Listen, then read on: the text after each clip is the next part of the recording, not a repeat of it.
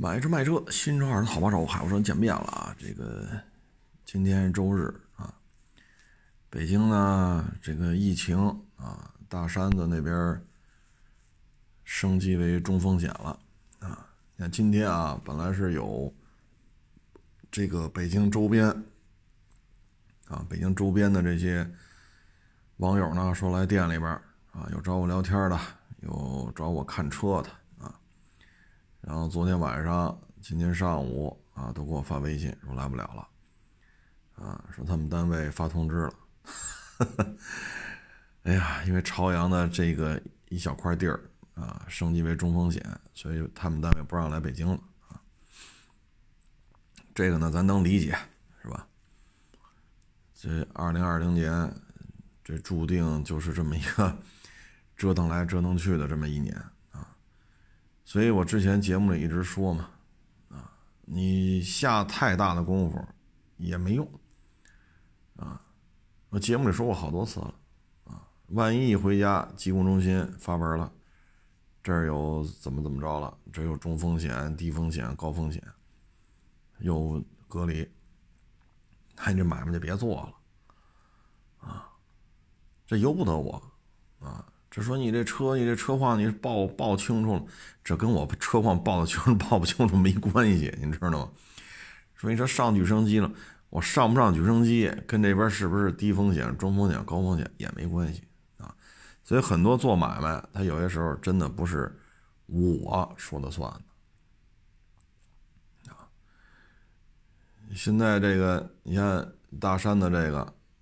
他今天我看他们唐山有一个密切接触，然后他又跑哪儿溜达，这个那个，哎呀，现在啊，真是，所以这就是浑浑噩噩的一年啊，年初就这样，年底了也不消停，所以这叫有头有尾啊，呃，所以这不是也挺好吗？首尾呼应啊，这一年呢，这就到年底了。今天都二十号啊，我们只能说自己保护好自己呗啊，我们也没办法啊。嗯，现在这个形势呢，很多问题，你包括干餐饮的、干旅游的、干这个院线的，是吧？包括我们这些卖车的啊，呃，等等等等。我这边还有卖房的网友嘛，我还发朋友圈呢。要买赶紧买啊！以后这个疫情严重了，看房你都看不了了。哎呦我天！哎，现在这个这个做买卖呀，真是啊，就为什么都不愿意做实业呢？就在于此。你说你你比如说我，我就天天做直播，我天天就就做直播，叨逼叨叨逼叨，哎，给我刷个大游艇，给我刷个大航母。对吧？做一场少则几百，多则几千，还有能上万的，是吧？我管你疫情不疫情的，家里有网，家里有电，手机往那一架，干呗，对吧？所以现在为什么都不愿意干实业呢？尤其是这种疫情之下，说隔离就隔离，说封闭就封闭，没有办法啊，没有办法。你包括现在小区都是人脸识别的，你说那查证不用查，人脸识别啊，所以你你说你这个大数据之下啊，很多事儿也真是啊，所以我觉得我特别能理解天天做直播的啊，我觉得真是很适合二零二零年啊，你像我们这些干实业的，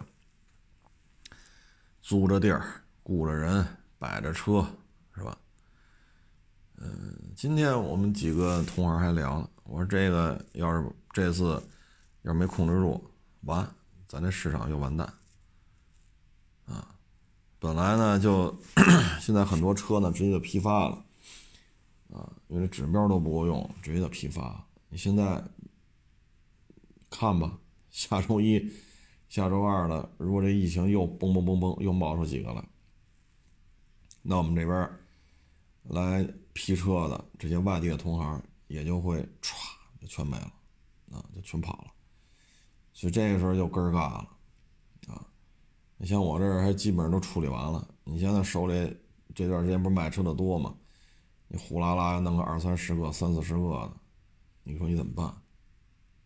啊，你往外批人都不来，你这不就麻烦了吗？这，所以有时候一些时间节点的问题，真是由不得你我啊。包括有些买卖能做不能做，也由不得你，由不得我啊。很多时候就是老天爷赏饭，赏你这口饭了，你赶紧干，别废话。说累呀，苦啊，辛苦啊，该干还得干啊。等你说你觉得这挺好，你非要干的事儿，老天爷不赏你这口饭，没用了。你不抱怨也没用。所以这个时候，就是就是这样，啊，就是这样。所以这个就是人生在世嘛，啊，随遇而安，啊，较劲来较劲去，其实你管得了谁呀？谁也管不了，你最终能管的就是你自己，啊，像这个抽烟喝酒的，少抽点少喝点对吧？说喜欢赌钱的，你少赌点，喜欢外边沾花惹草的，你能控制还是你不能控制自己？你能控制自己，你就少惹点是非；你不能控制自己，那就沾花惹草，那你就指不定惹出什么事儿来。所以人这一辈子最终就是自己控制自己，你能管的只有你自己，你是管得了谁？对吧？所以今天这消息一来啊，我觉得这个就是就像我这个一直说这个问题似的。嗯，归了归齐嘛，还是得锻炼好身体啊，还是锻炼好身体。不锻炼身体肯定是不行啊。这个东西玩意儿还是看个人吧，因为我九几年的时候，我是喜欢健身啊。呃，深蹲呀，卧推呀，啊，拉肩拉背呀，啊，九几年那会儿喜欢，也正经八百、认认真真的练了几年，啊，卧推，啊，卧推的这个极限是多少公斤？啊，深蹲的极限是多少公斤？啊，那时候确实喜欢锻炼身体，啊，有些时候呢，你说现在啊，你看今天，啊，那不是汉兰达三点五来了就卖了。给人验车，小风呼呼的吹，啊那风吹的，那不是也跟这干吗？其实有些时候吧，说天天就这么干活啊，有时候也挺感谢自己年轻的时候喜欢锻炼身体啊，踢球、游泳、跑步、玩摩托车、健身房。九几年的健身房啊，跟现在不一样。啊，确实不一样，嗯，这就是一个时代不一样了，所以很多方式方法啊，它的这种文化氛围都不一样啊。那会儿，你看现在把我们这小伙计似的啊，三天两头的感冒发烧的啊，有时候我就说呀，我说我比你大二十岁，我说我在外边。三十七八度我也干，啊，这零下这么冷，我这楼上的雪还没化，你说这有多冷？校风吹着我也跟这干。我说我这一年下来啊，发烧感冒的次数啊，这一年也就是一次半次，有时候一年都没有。啊，我说你这个年轻啊，现在也得说时代不一样。你说，你比如说现在这孩子啊，幼儿园有的啊，幼儿园就开始上课外补习班了啊，比如学弹钢琴去啊，学画画的啊。所以现在孩子呢，很多课外生活吧，他都是课余时间课外生活还是在上课，只不过换了一个地儿，哎，这叫小学、初中、高中，那个叫补习班、培训学校。啊学弹琴吧，学画画吧，学英语吧，学数学吧，啊，所以很少有像我们那会儿说满世界疯跑去，旺盛的精力就消耗在足球场、游泳池、健身房、玩摩托，嗯，不一样了。那会儿都学习实在是太差了，得留级了，蹲班了。哎呀，不行，请个家教，别蹲班呢。那会儿基本都这样，啊。嗯，但是现在你说谁家孩子不上补习班啊？所以你让他去大量去折腾吧，他确实他也没有这个氛围了啊。当然，社会环境啊什么的也都变了啊。嗯，其实锻炼锻炼，现在感觉吧，就这么风里来雨里去的啊，常年这么干，这么大负荷量啊，我觉得也挺感谢自己年轻的时候吧，这个。愿意去锻炼，那会儿没有这个意识，那会儿觉得踢球过瘾呐，去健身房过瘾呐，游泳过瘾，啊，当然玩摩托车这个，这这这这纯粹就是玩啊。那会儿做这些健身也便宜啊，那游泳呢一块钱俩钟头，啊两块钱俩钟头就这价。那会儿露天游泳池我是游到多少钱？游到十月底是十一月初，我也记不清楚。露天儿啊，好家伙，下去游，呱呱呱呱呱游，游那个千八百米的啊。去之前买一大炸鸡腿，半盆米饭，呱唧呱唧呱唧吃，吃完了啊，到了游泳池，裤衩跳下去游。人家岸上的人都穿军大衣了。我忘了是十月底了，是十一月初，我这真是记不住。但是岸上的人都穿着军大衣看着我，我在游泳池里边游，游完了回家又饿了啊，再来一顿。那会儿就这么折腾啊，要不然就是游泳去，游完了游过八百一千，游完了还是闲的无聊，踢球去，操！再踢半天足球啊！这晚上回家吃完了，呼呼睡了啊！所以有时候感觉现在就这么折腾啊，也跟那会儿这 吃饱了撑的这种状态有关系啊。嗯，反正锻炼锻炼身体是有好处啊，要不然就就以现在这工作量，确实也挺累，确实挺累。但是你看现在这年轻人吧，三天两头感冒，三天两头头疼脑热，这有时候我也确实也理解不了。我说你们这个户外作业的时间比我短呢，对吧？我是从早干到晚，你们出来也就看看啊。你们在户外作业时间能有我一半就不错了啊。所以现在这个踢球的也有。啊，踢球的也有，但是越来越少了，啊，越来越少了。嗯，九几年啊，包括零几年啊，大家可能手机啊、iPad 那会儿没有这么多功能啊，所谓的 APP 啥也不知道。那九几年、零几年哪有微博，哪有微信，对吧？所以大家的业余生活呢，基本上呢，网络啊。也就是将将普及到没普及，就这么一个临界点吧。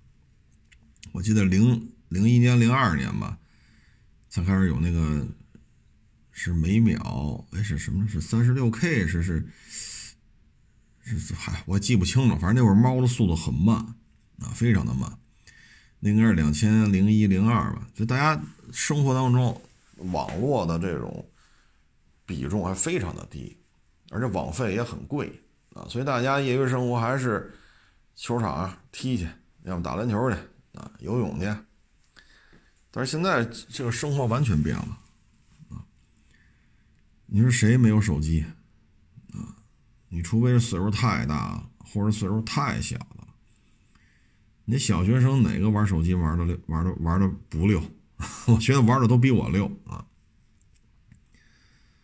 所以现在。这锻炼身体啊，很多人觉得手机可能更有意思，吃着喝着玩着看着，小空调一吹，啊，沙发床上一窝，这这这不挺好吗？啊，这么冷的天出去，手脚都是僵的，还得做热身运动，对吧？然后还把衣服脱了，要不然都湿透了，穿那么多衣服他也笨啊，脱完了就跑，跑完了一身臭汗。然后赶紧擦擦汗，再把衣服一件一件穿上，里边湿的，外边风吹着，赶紧的回家，这肯定不是玩着手机在屋里吃着喝着吹着空调，或者说有暖气，肯定不是那方便。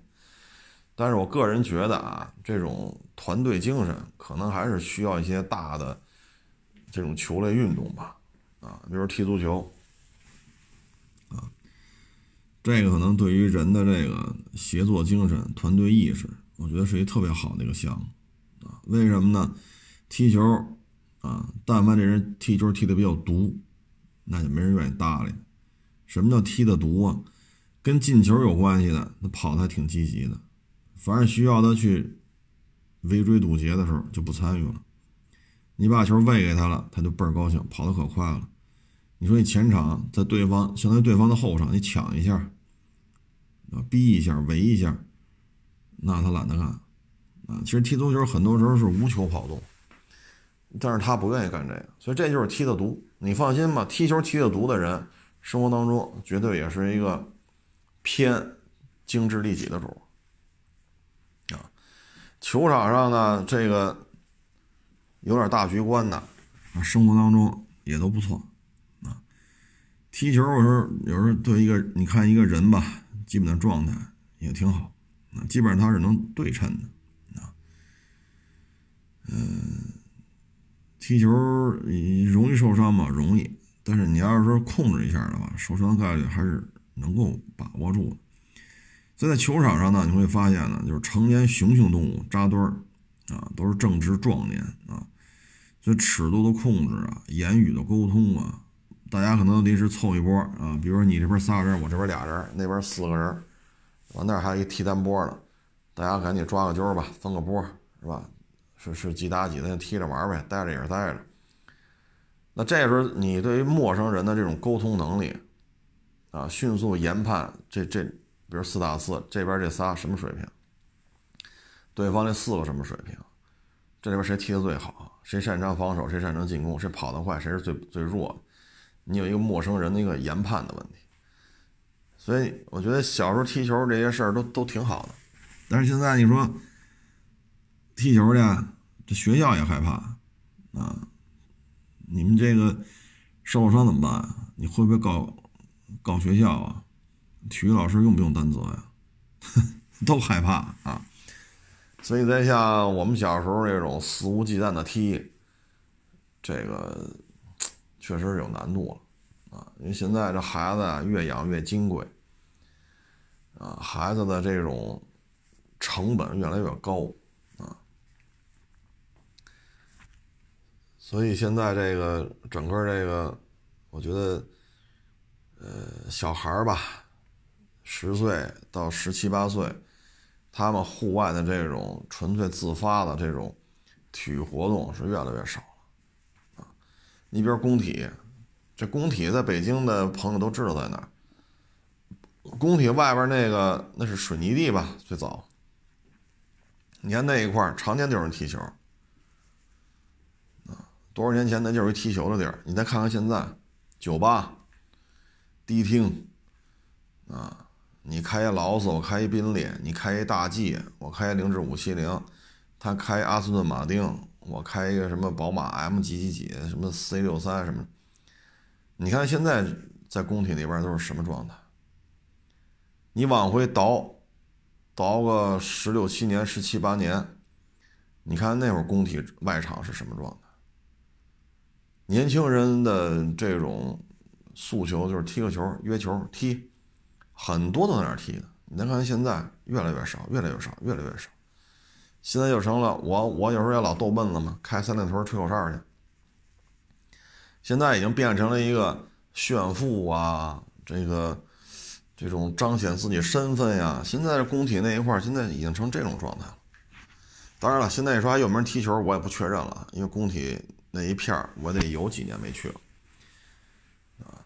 可能生活在工体附近的。应该还都知道，啊，那现在这年轻人这个关注的点也也都变了，啊，那会儿就是踢球，啊，就是踢得开心、踢得过瘾就完了，啊，没有这么多复杂的东西，啊，锻炼锻炼身体，保持一下状态，哎，这就是社会的进步吧，啊因为十几年前、二十年前，你说谁知道奔驰大 G 是什么玩意儿？你开这么一东西，你愿开开呗。啊，你二十年前、二十五年前，那不都骑自行车吗？能骑个摩托车就很牛了啊！你开一大 G 了，谁也不知道什么玩意儿啊。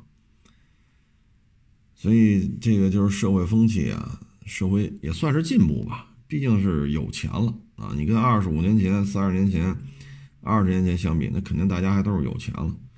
但是体育的这种在生活当中的重要性，体育的占比，占比越来越低了，啊，这跟那会儿确实是不一样了，啊，那会儿能沟通的就是一手机，弄一手机就不错了。早先是 BB 机，但是现在手机的功能可不是打电话，有多少人买了手机就为了打电话？是不是？现在手机弄那么大屏幕，啊，弄这么多内存，它就是为了打电话吗？不是。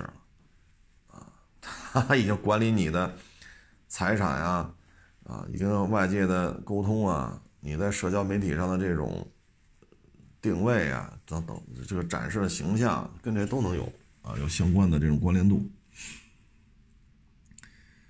所以现在你再看吧，就是体质这一块确实是偏弱的，我感觉是偏弱了，因为我这儿来来走走，来来走走很多二十多岁。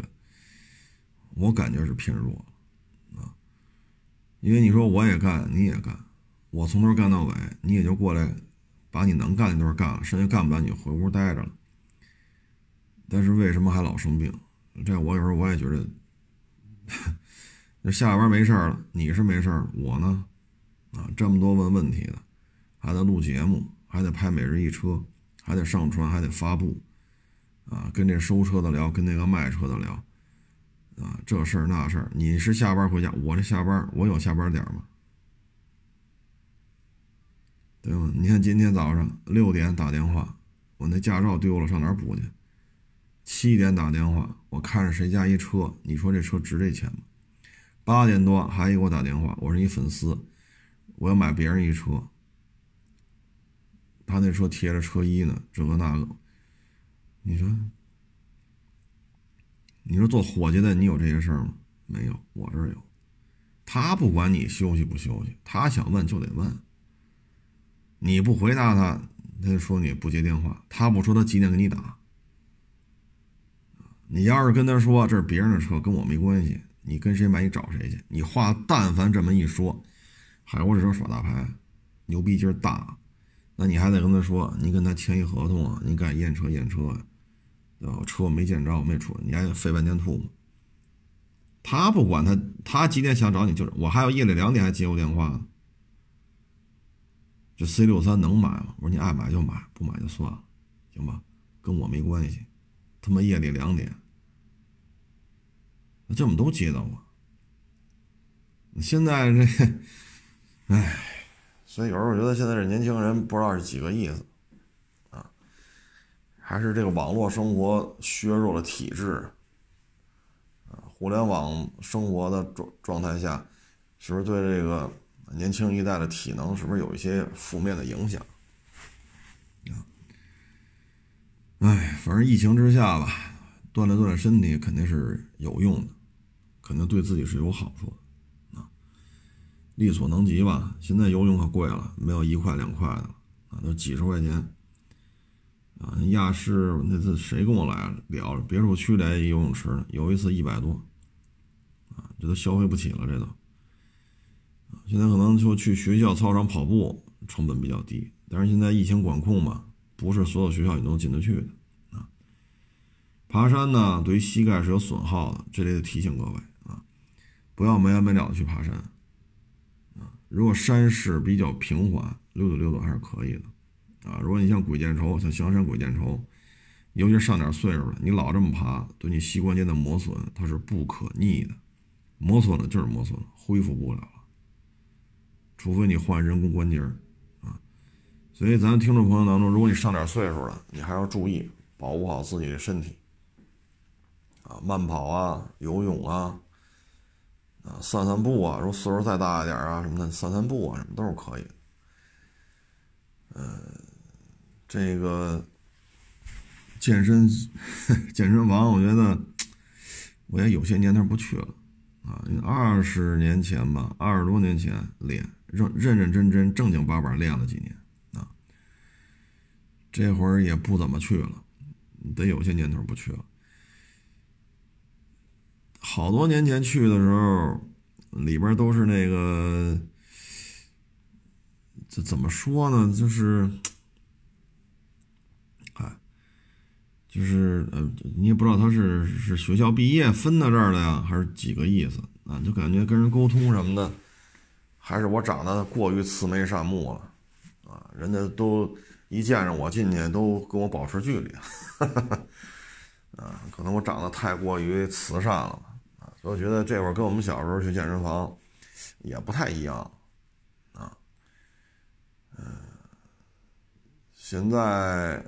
包括吃一些东西啊，我们小时候练这个就是吃点这个牛肉、牛奶，啊，清水煮的黄豆，啊，等等等等，或者说像他们级别更高的参加比赛的时候吃那个清水煮、清水煮的鱼，啊，也不放什么调料，啊，他们吃那个，啊，但是现在我看好像都吃一些定制的东西了，啊，什么蛋白蛋白粉什么乱七八糟的。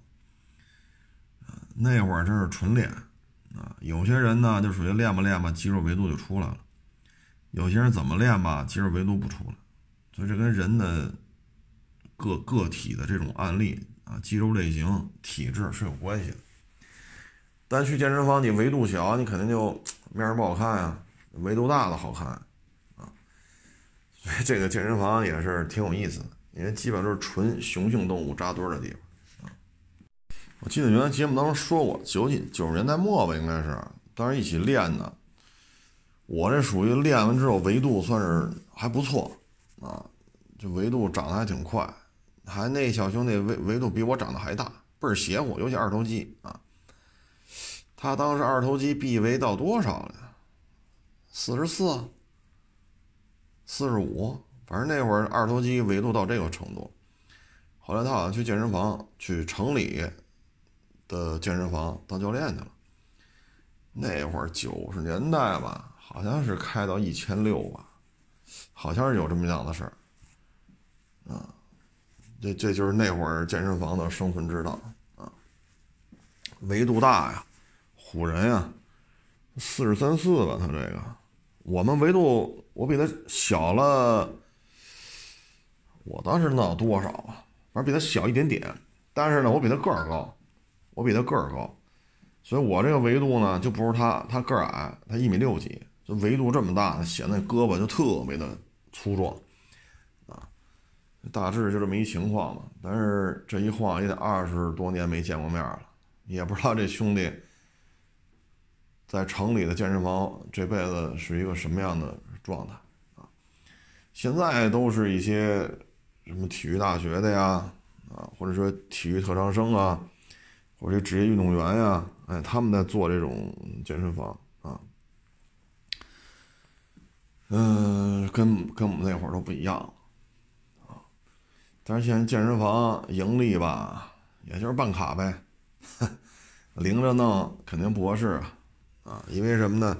你办卡大概率事件，你办年卡啊，你不可能三百六十五天你全来，而且会有相当的比例。你办一张年卡，你这一年连十次都来不了，所以对于健身房来讲，这是利润是最高的。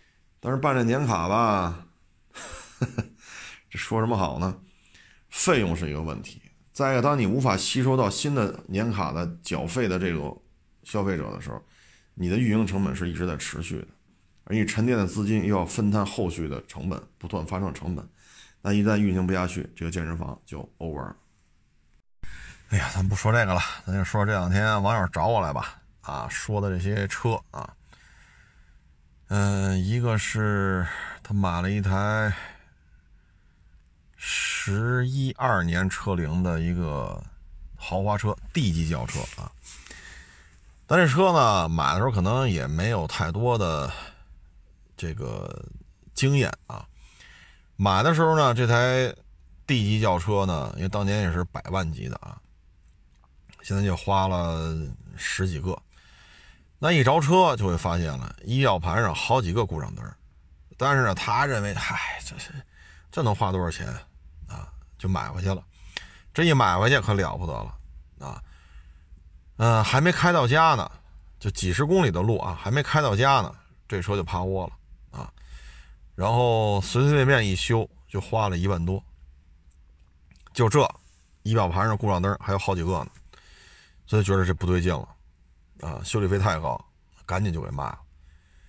啊，所以这种 说当年一百一百多，那现在便宜，啊，十几个，啊，或者二十几个，像这种车呢，车况是非常重要的，修理费用太高，啊，所以您在买的时候呢，就仪表盘上已经这这么多故障灯了，要我说您就别浪费时间了，再看第二眼都是浪费您的时间。啊所以你看，这种车我们做的确实不多，啊，S 老一点的，一七年吧，是一个零六年的 S 五百，啊，那车公里数短，然后呢又做过大保养，一直在四 S 店做，啊，那台车开到现在都没事然后呢，就是一年半以前卖过一台 S 三百，一二年的，那不是卖到西藏去了吗？跑川藏线。人开到现在了，车也挺好的，这都一年半快两年了，就是车况好的很难找。你看这些年了，这种老 S 就弄了俩，就弄了俩。至于说老七系、老 A 八，基本上我们都很少介入了。啊，像辉腾这个呢，也弄过几个，但是呢，它一前提条件就是确实这公里数短，确实车况得好。啊，像你这个一张嘴二十多万公里了。我我个人觉得啊，这还是风险就比较高了啊，特别是公里数这么大，仪表盘上这么多故障灯，那这车咱就不能要啊，请回去就是一大爷。然后呢，再说这保值率的问题。今天还有网友来找我来，他是一个顶配的 CC 啊，买的时候过三十了啊，就第一代国产第一代没改款之前的 CC，号称史上最漂亮的 CC 啊。大顶配，啊，办完了三十多。那现在呢？这种车，哎呀，就是你好的不得了了，也就是几万块钱了，啊，就 CC 刚一国产的时候买的，啊。所以你这车呢，为什么说卖不上价啊？首先呢，就这个这这么长的车龄，这 EA 八八八，包括这变速箱是否稳定，是否烧，是否漏。啊，这都是未知数。说你今儿不烧，今儿不漏，不代表明儿它抽抽的概率，这是不可确定的。这个呢，其实最大的问题啊。嗯，当然现在 EA 八八八，包括现在这个变速箱稳定性确实有了一些提升，但是那个年代确实很多事咱也不好说啊。所以这车卖不上价啊。配置高吗？真高。有劲儿吗？真有劲儿。好看吗？确实啊，史上最好看的大众车，但是确实卖不上价啊。嗯，其实那会儿吧是大众的高光时刻啊。你看高六还加价吗？一点四 T 自动挡，二十二十一包牌，就这价。那会儿 TSI 加双离合，那真是迷倒了全中国的消费者。老途观，高六。C C 啊，呃，等等等等吧，当然，不是所有车都用双离合啊，就是大部分车都用双离合了，所以那会儿觉得，哎呀，技术先进，确实有劲儿啊，有什么说什么。您这个二点四的凯美瑞，二点五六缸的天籁，包括二点五六缸的皇冠，包括二点四的雅阁，就那会儿啊，你跟这些二点零 T 的车去比，那根本追不上。啊，这也是客观事实，确实驾驶的感受很好。就新车那会儿啊，呃，你包括那个高六啊，你跟什么骐达呀，啊，包括那会儿的其他的一些两厢车，包括两厢福克斯啊，这一点四 T 这个爆发力，哎呦喂，确实啊。但是呢，这个，哎，不稳定的这个状态吧，随着时间的推移，逐渐就暴露出来了。那暴露出来之后呢，这车的保值率就会大幅度下降，啊，这就是卖不上价的原因。为什么现在那会儿买的什么卡罗拉呀、花冠呐、呃皇冠呀，为什么现在价都这么高？啊，就是是有原因的，就是普遍意义上讲，谁的故障率高？普遍意义上讲，谁的故障率低？啊，谁爱漏谁不爱漏？普遍意义上讲，大家心里，因为你做广告是吧？说你找自媒体跟这吹，归了归齐。现在有一问题就是什么呢？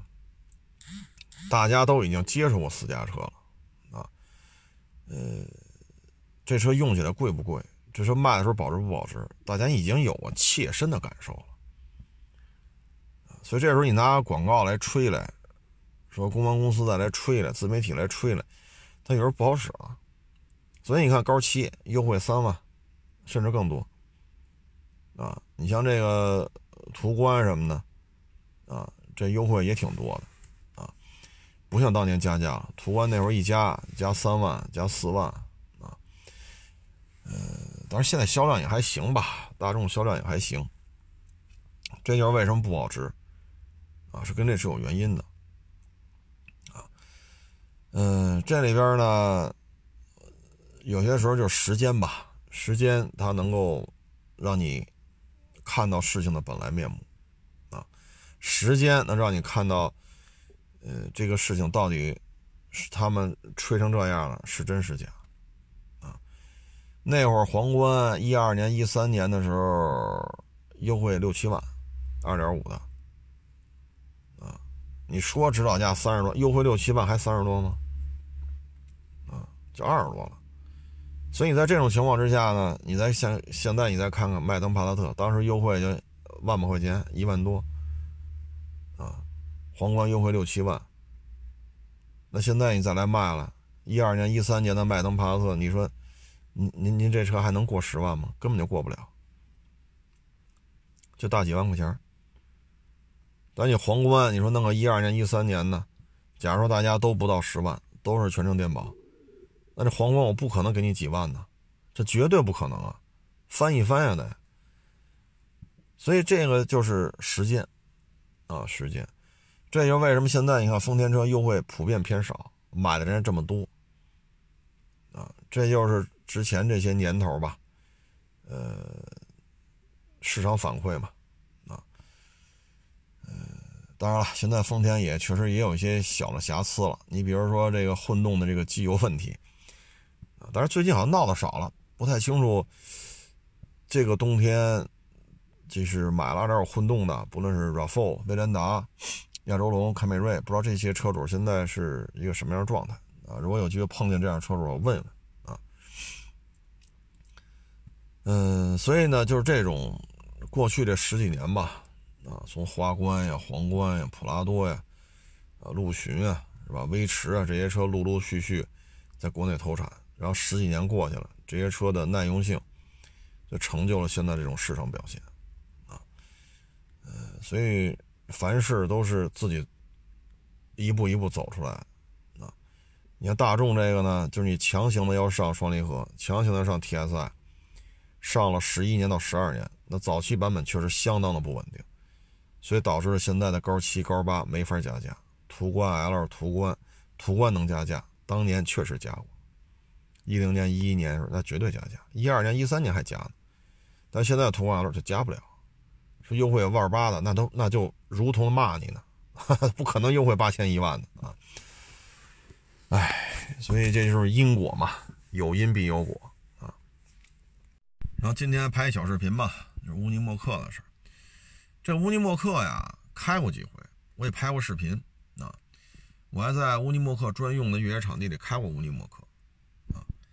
这个乌尼莫克呀，我觉得首先越野性能很强大。门桥，啊，底盘的密封设计，七八十年代北汽当时就试图照着乌尼莫克来，结果死活就弄不出来，啊，你买过来拆，拆了拿尺子量，量了照着来，弄完之后满不是那么回事啊，所以乌尼莫克在咱们国家军方的心目中拥有非常高的这种地位啊，呃，乌尼莫克呢，当然这它不算硬派越野车了，它应该算是一个越野卡车。啊，你跟牧马人啊、吉姆尼啊、大 G 啊、霸道啊，你跟这些车，我觉得乌尼莫克跟它不是一圈子的，它应该算卡车范畴啊。呃，车呢越野性能非常强大啊，你像那个乌尼莫克专用的越野场地里啊，第一个项目很多车就折那儿了，水泥砌的四十厘米高的高台啊，你得从它这儿从它上面开过去。那很多像刚才说这是离地间隙原厂的到不了四十厘米，人家不需改装就能过啊。所以乌尼莫克，你说这是吧？这就不是一般车能比所能跟他去 PK 的了啊。八前进六倒档啊，然后还真真是手自一体，人家手自一体，好家伙，自动挡是自动挡，手动挡你得拆，底下那踏板那是一机构，你得拆了它啊。这手动挡自动挡得拆东西，你明白意思吗？所以人家真是手自一体，咱们这个手自一体跟人家不是一个范畴的啊。再一个呢，就是这台车呀，嗯，我个人认为啊，舒适性偏低啊，开起来哆啰哆嗦、哆啰哆嗦，震动、噪音啊，真是，你就随随便便买一卡车都比它舒服啊，因为那些卡车设计的诉求是什么呢？拉一集装箱顺着高速公路跑，可能北京跑到广州，广州跑到成都。它的舒适度都比这高，这舒适度确实比较差，啊，嗯，这是乌尼莫克的一个现状，所以你开着它跑高速，那真是，差点意思啊。这车适合干什么呢？我认为啊，就是一些沙漠呀、戈壁呀、啊这种呃烂泥塘子呀，哎，它适合干这个。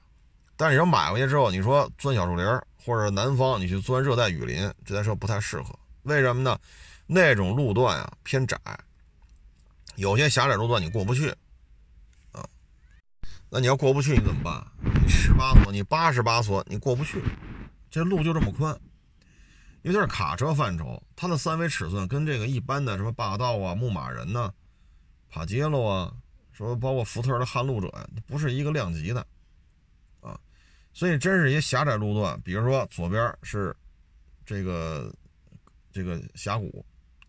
右边是山体，那这路就将将两米宽，你这乌尼莫克要过就很费劲了，你就过不去，啊，你就过不去。那那霸道、帕杰罗、牧马人，人家蹭着蹭着人能过，你这乌尼莫克怎么办？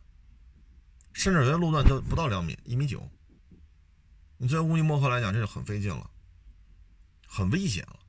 还有一个呢，就是。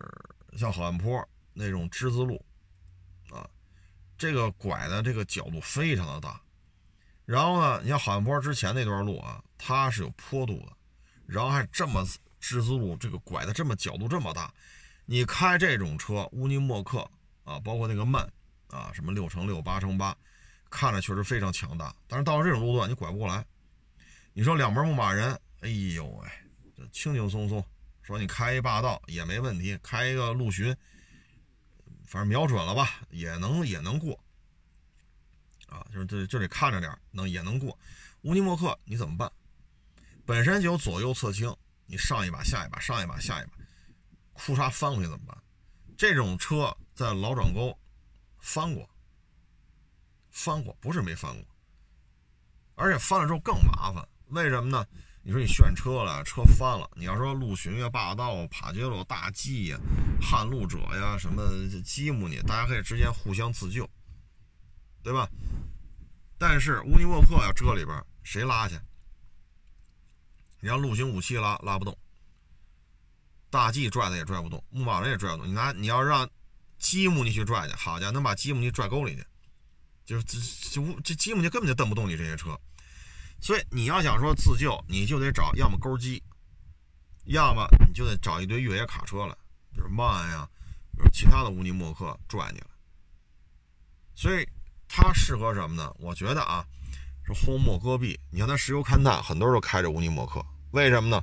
在那里边跑很轻松，啊，换上沙漠专用的那种大花纹轮胎，啊，后边拉着好多给养啊、石油勘探的设备，沙漠里爬来爬去的没问题。那儿没有小树林，那儿没有像好汉坡之前那种那种之字路啊，所以它适合干那个啊，说这一大片烂河床、烂泥塘子没问题，他爬来爬去的没问题，把轮胎换好了，气压调好了没问题。但是你真是原始森林，这边一棵树，那边一棵树的，这就费劲了啊。所以乌尼莫克有它适应的路段啊，不是说所有的事儿它都能适合啊。您说呢？对吧？所以就是说，我觉得要买二手乌尼莫克，你得分你干什么。你要老跑高速，我觉得呀。你买个什么，呃，陆巡啊、途乐啊、大 G 啊，都比它舒服啊。最起码这玩意儿哆啰哆嗦，这噪音啊、震动啊。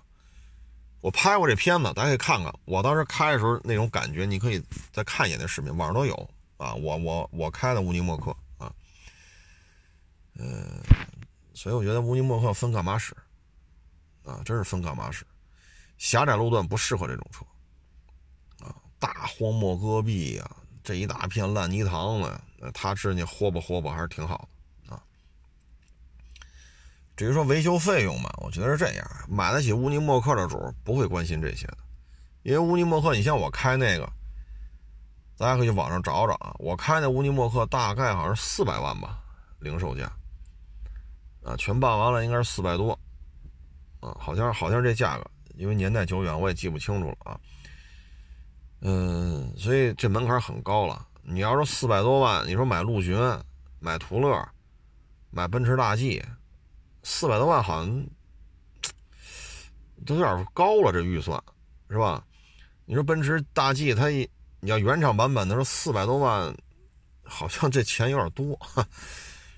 所以我觉得这还是看吧，啊，它比较适合就是相对宽广的一些路段。啊爬个大陡坡啊，沙漠里爬来爬去呀，这一大片的这种烂泥塘子呀，哎，乌尼莫克他还是很擅长的啊。反正就是看吧啊，当然最终还是看您的技术啊。说有没有在热带雨林里边开乌尼莫克的？有。说我就开乌尼莫克，就得走那个好汉坡之前的十字路，那有没有能开过去的？也有，那就开呗。啊，所以这东西呢，钱是谁的，谁说话算数啊？为什么你的钱，你愿意买乌尼莫克，你还是愿意买奔驰大 G？哼这是您的选择啊。我们只是从我们非常粗浅的、非常肤浅的、非常浅薄的一些认知，跟您做一个分享啊。所以二手乌尼莫克，我们认为大概其实就这么一现状吧。啊，具体适不适合你，看您了啊。哎呀，今天来的人也不少啊，其中有一个老师傅，我觉得有点意思啊，七十多了，找我来要买红山啊。哎呦我老天哪！我说您这个买红山，您是给孩子买？不是，我自己开啊。好家伙！我说您开红山，你要干嘛去？我出去玩去。然后我看他手机里的照片啊，这老爷子还开着 F 勾，还开到珠峰大本营去了。哎呦我天！哎呀，我说这个，所以各位啊，好好锻炼身体吧。啊，人七十多岁还找我买红杉呢。啊，人家刚今年夏天嘛，刚从珠峰大本营开回来。你说厉害不厉害？啊，锻炼好身体，一个乐观的心态。啊，人能管理的只有你自己，谁你也管不了。啊终将你身边的人都会一个一个成为过客，所以你能管的只有只有你自己，啊，管好自己，锻炼好自己的身体，有一个乐观的心态。你看今儿来这老爷子，这是不是就是咱们的学习的榜样，对吧？行了，不多聊了，今天这个话说的真是不少，嗓子都哑了啊！谢谢大家支持，谢谢大家捧场，欢迎关注我新浪微博“海阔试车手”微信号“海阔试车”。